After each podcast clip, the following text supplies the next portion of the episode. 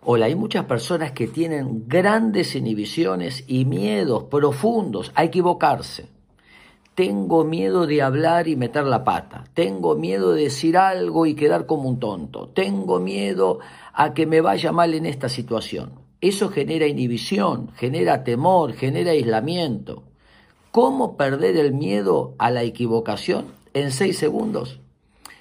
Comete un error y luego tomate el pulso. Vas a descubrir que hay vida después del error. Anda a una carnicería y decirle, Señor, vengo a buscar un kilo de figacita. Señor, esto es una carnicería. Discúlpeme, me equivoqué. Y cuando salgas del negocio, tómate el pulso.